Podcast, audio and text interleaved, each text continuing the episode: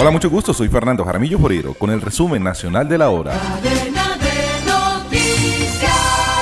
Las autoridades en el Meta iniciaron una investigación para establecer la posible acumulación de tierras de la comunidad menonita y anunciaron sanciones con multas económicas y resarcimiento por los daños ambientales que le han ocasionado en bosques en la región de la Actillanura. La denuncia sobre la acumulación de tierra la hizo el senador Wilson Arias, quien señaló que la comunidad religiosa menonita sigue acumulando tierras en el departamento del Meta, que pueden ser predios despojados porque varios de estos cuentan con medidas de protección pública solicitada por la Unidad de Restitución de Tierras.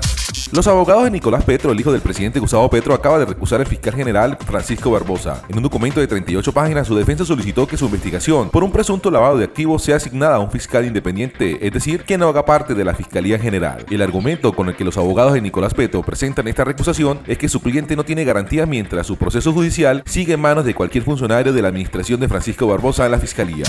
La Asociación Colombiana de Droguistas Detallistas advirtió que en la zona de frontera con Venezuela los dueños de droguerías están teniendo dificultades con su negocio debido a las altas cifras de contrabando que se presentan en la región. Estas actividades ilegales se habrían vuelto más fáciles para los contrabandistas debido a la reapertura de la frontera entre Colombia y Venezuela, una situación coyuntural que les quitó múltiples obstáculos del camino.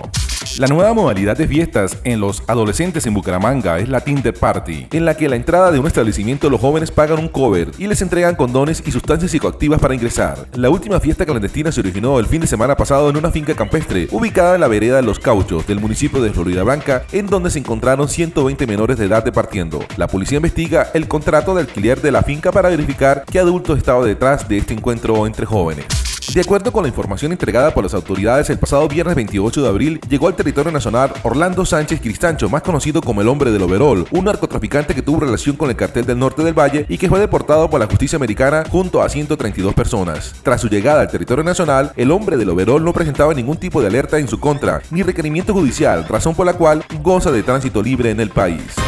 La Tienda Express. Llegó la Tienda Express, el más espectacular programa de fidelidad para tenderos y consumidor final.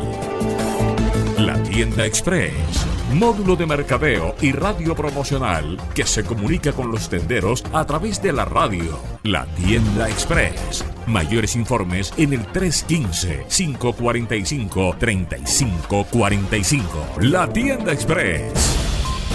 Noticias internacionales. Después de que la Corte Penal Internacional le negara la posibilidad de responder el informe de las víctimas de crímenes de lesa humanidad, dado que implicaba que accedía a información confidencial, Nicolás Maduro emitió un comunicado para pronunciarse sobre lo ocurrido. Lo hizo a través de la Cancillería de Venezuela. Según Maduro, la Corte Penal Internacional dejó entrever que no existe ninguna víctima de crímenes de lesa humanidad en Venezuela, dado que en ese informe Venezuela 1 se refirió a víctimas potenciales.